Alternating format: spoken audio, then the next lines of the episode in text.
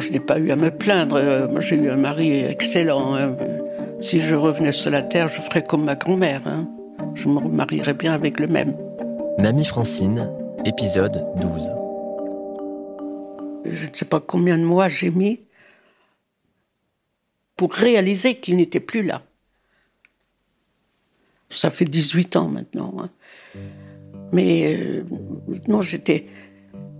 D'abord, je n'avais qu'une envie, c'était de mourir aussi. J'ai fait plusieurs tentatives.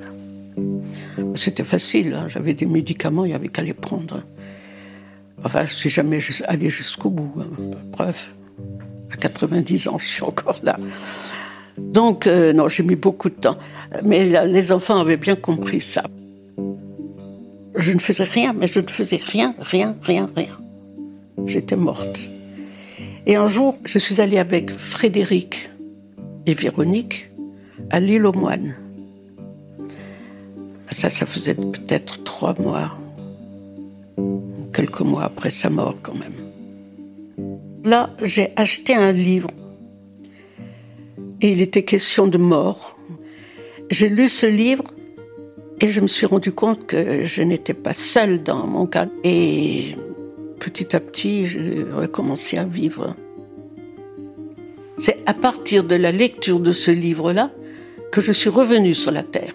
J'avais l'impression que c'était ce livre qui me sauvait.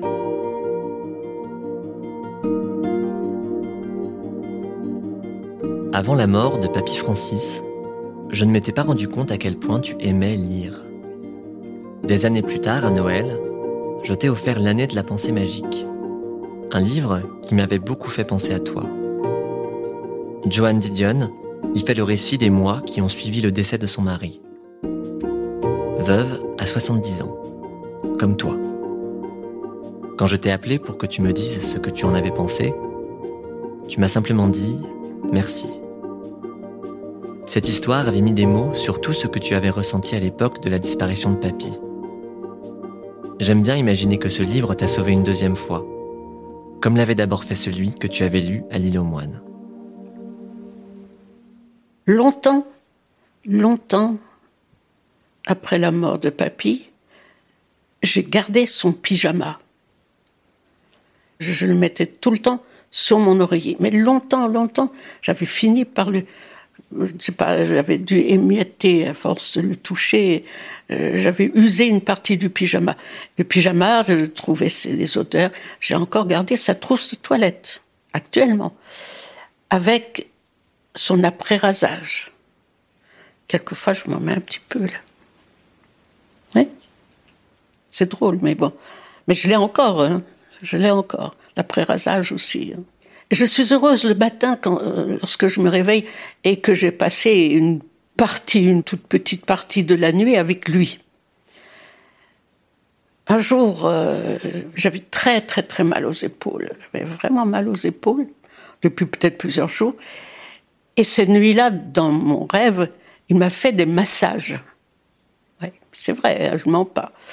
Il m'a fait des massages. Eh bien, le lendemain matin, je n'avais plus mal à l'épaule, aux épaules. Il m'est arrivé aussi une fois, je marchais dans la nuit, je ne sais pas où, je marchais dans la nuit et j'entendais des pas derrière moi. Ça me faisait peur.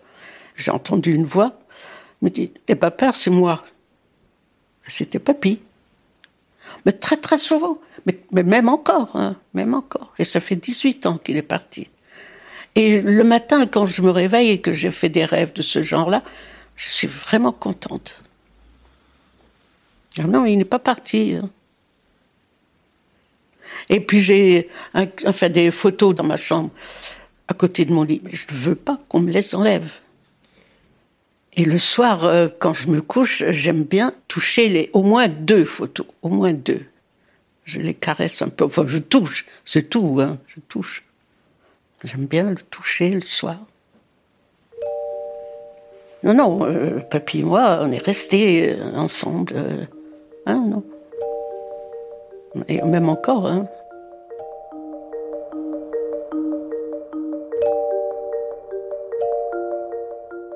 Je me demande si papy aurait pu survivre à ta disparition. S'il n'aurait pas été trop perdu en ton absence. Trop dépendant de toi pour s'adapter à la solitude. Trop habitué à être le centre de ton attention pour ne pas dépérir sans ton regard sur lui. Après sa mort, toi qui n'avais pas touché un volant pendant 50 ans, tu as repassé ton permis. Tu t'es entièrement prise en charge. Tu as pris tes propres décisions.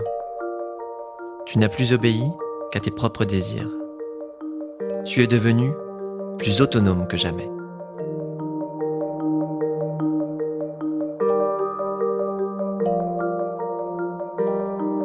Mamie Francine, un podcast proposé par Ouest France et l'Acme Productions. Écrit par Pierre Démé, réalisé par Juliette Medevielle, sur une musique de Alto MS.